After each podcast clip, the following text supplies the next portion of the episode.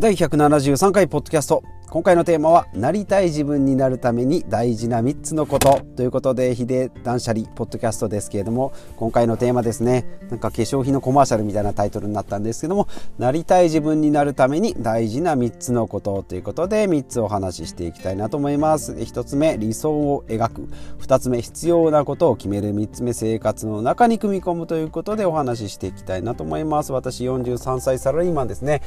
マイホームとマイカーを持ってですねサラリーマン20年以上続けてるんですけどもまあこのままでいいのかまあ人生100年時代と言われてですね、まあ、今から転職したってもう遅いんじゃないの？とか今からもうややったらし新しいこと始めたってねもう意味ないんじゃないの？とかもう無理無理とか失敗するよとかっていう声があり私もそう思ってたんですけども一つ一つですね、まあ、調べて勉強してコツコツやっていけばいや福利の効果今からでもまだまだ使えるじゃんと。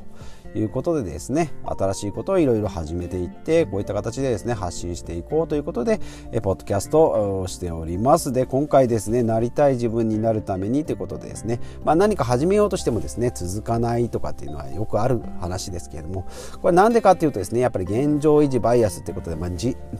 と人間の生活はですねほとんど半分以上ですね習慣でできております。まあその習慣の中にですねまあいいことも悪いこともごちゃ混ぜになっております。朝起きてですねまあスマホを、えー、見たりですねもうするのも日課ですし夜寝る前スマホ見るっていうのも日課。まあこれはまああまり良くないこととされてますけれどもいやもう食後には私は運動してるんだよっていう人なぜか続いたりするかと思うんですけどやっぱりそれは習慣に、えー、できてるっていうところですね。まあ、習慣じゃあこれいいことをもう習慣にして悪いことはやめるのを習慣にすればいいんじゃないのっていうことですね、えー、そういうことで、えー、お話ししていきたいと思います。で先ほど言いました1つ目の、えー、理想を描くということですね。まあ希望とか理想ですね。まあちょっと長期的な遠い未来のお話に見えるんですけどもやっぱり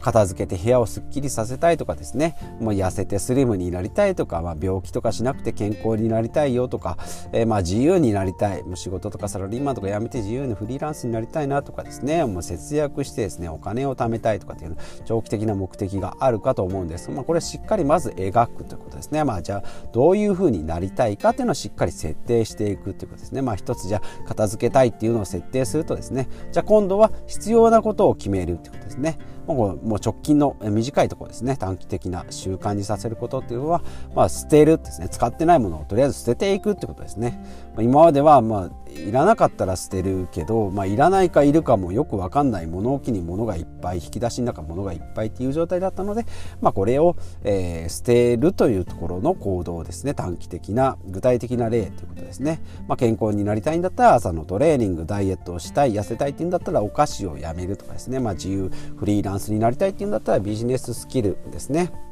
えー、まあ投資とか不動産投資とか、まあ、プログラミングの勉強をしたりとかですね、まあ、ブログを始めたりっていうところですね。節約したいんだったら家計簿をつけましょうよとかっていうですね、まあ、今だったら家計簿日記じゃなくてもですねアプリなんかもありますのでこういうのでやってみましょうよってことですね。で3つ目生活の中に組み込むってことですね、まあ、これ習慣化させるってことですね。ですので、まあ、生活の中って言っても24時間あって、まあ、8時間ぐらい寝てですね、まあ、お風呂だ仕事だっていうのはあると自分の自由な時間って大体23時間しかないんですけどもその中でもですね、えー、自分の、えー、っと習慣っていうのはもう今あると思いますで帰ってご飯食べたらテレビ見るよっていうんであればですねそのテレビを読書の時間に変えたりってしないと取捨選択しないとですね今の中テレビも見るけど読書もするっていうとやっぱりもう今度は寝る時間を削らないといけないのでじゃあテレビを、えー、見るのをやめる時間に読書をするテレビを消してで、えー、と本を読もうと。えで朝スマホをしてたんだったら筋トレ。まあ逆ですね。朝、えっと、筋トレをしたいなと思った。らじゃあいつにしよう？朝起きてからにしよう。でも朝起きたらすぐスマホ触るよなっていうんだったら筋トレに置き換えましょう。朝バチッと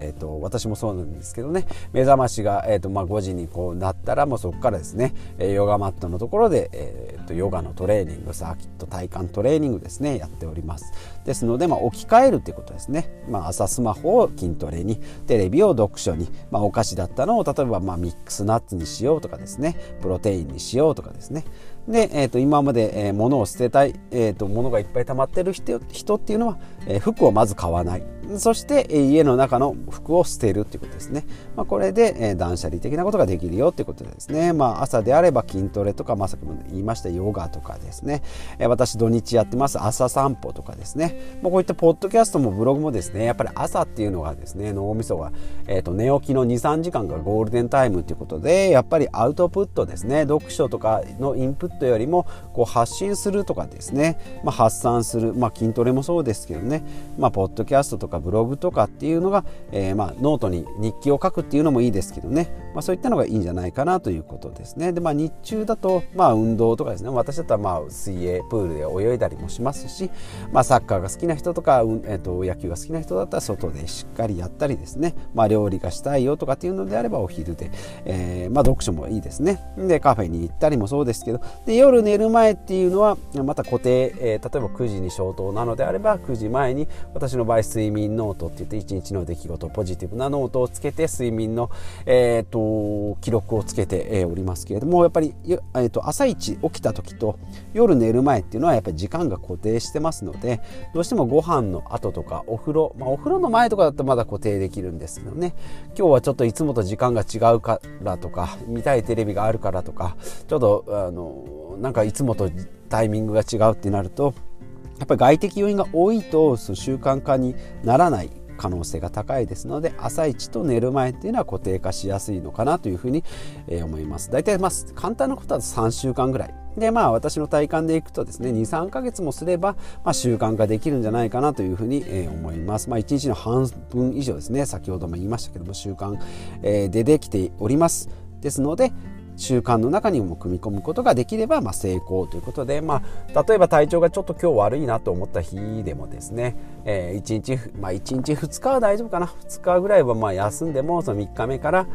また習慣化に復活することはできるかなと思います。まあ3日以上空くとですね、今度もちょっとやらない方が習慣になりつつあるし、まあ、人間楽な方に行ってしまいますので、まあ、ちょっとやらないと気持ちが悪いなとかって筋トレやらないとノートつけないと気持ちが悪いなっていうぐらいがちょうど習慣化できたところ、まあ、バロメーターというか一つのチェックポイントかなというふうに思います。まあ朝散歩もですねちょっと天気が悪い日が続くとできないかと思うんですけどもね、まあ、そういうのもうまく、えーと、乗り越えながら、ね、習慣化させていくのがいいんじゃないかなということで、まあ、今回はですね、ま、最終的になりたい自分になるためには、ま、習慣化させることですね。習慣力でいい習慣を組み立てることで、まあ、人生を楽しく作り出すということで、まあ、そのためにはですね時間は限られているので取捨選択ということで、まあ、悪いえー、私の場合ですと朝夜スマホしてたんですけどもそれをやめて、えー、朝はトレーニングとえー、散歩、まあ、ポッドキャストとかですねブログもそうですしで寝る前であれば、えーと、寝る前は昔はやっぱりスマホをいじってましたね、えーと、ソーシャルゲームですね。ドラクエとかやってたんですがそれも、えー、今は睡眠ノートに置き換えて、えー、サクッと寝ております、まあ、そういった形でですね。あであと直後のお菓子も、えーと、プロテインとかですねミックスナッツに変えておりますけれども、まあ、そういったことをですね悪いことを、まあ、いい習慣。まあもちろんゲームとかですねテレビもですね娯楽で見てるんですですよストレス解消で見てるんですよっていう方はですねもうもちろん十分それでもいいと思うんですけどもやっぱり自分にいいことをしようと思うと悪いことまあ悪いっていうと、まあ、テレビとかですねまあそれは娯楽じゃなくてまあだらだらどうしても見てしまったりスマホもですね目的なく SNS 見たりですねなんかこうネットサーフィンって言ってヤフーのトップページからですねわけのわからんところまでですねこう奥深くまで入り込むんじゃなくてえーまあ、自分のやりたいことを読書とかですね、まあ、オーディオブックでもいいですし、まあ、ブログ始めるのでもいいですし何か始めたいなと思えばですね何かをやめて新しく習慣化させるということで、えー、徐々にですねこうブラッシュアップしていきながら、えー、今が一番楽しい生活を作り出していこう、まあ、その延長線上にですね一番最初に言いました理想の自分ですね片付けたいすっきりした部屋で生活したいとかですね痩せてスリムになりたい健康病気とか気に病気にならないような健康な体になりたい長生きしたいとかですね自由になりたいとか節約してお金を貯めたいっていう風な未来の自分につながってていくかと思いますので、えー、参考になればと思います。このポッドキャストではですねこういった形で、まあ、自己啓発と自己投資ですね。ここ最近ちょっと健康系のお話が多いんですけれどもその後はですね節約お金の話ですね。資産運用とか資産投資とかあとはまあ事業投資ってことでまあブログとかですね。まあポッドキャストもそうですし、えーと、不動産投資もそうですし、まあ、今からですね商品を作って発信していくっていうことにも挑戦いろいろしていきたいなと思います。この過程をですねプロセスを発信していきながらですね皆さんにこう気づいて気づきを、えーと提供できたらいいなと思いながらですねさらに私自身もこうアウトプットしながらですね成長していけたらいいなというふうに、え思って続けております。でポッドキャストをですね、まあ、YouTube とかスタンド FM でえー、もう配信しております、えー、さらに、えーと、ブログもやっております。ワードプレスで、えー、始めております。半年ぐらい前からですね、えーとまあ、私もいろんなことえーと、人からですね教わりながら始めて、えー、何も分からずですねワードプレスと思いながら X サーバーとかドメインとかというところから始めましたので、まあ、皆さんもですねまだの方とかブログやってみたいけどなという方はですね、まあ、そういった、えー、お話もしていけたらいいなと思いますので、えー、まあまた今後もですねいろんなタイトルをお話ししていきたいなと思いますのでよろしくお願いします。ということでまた次回お会いしましょう。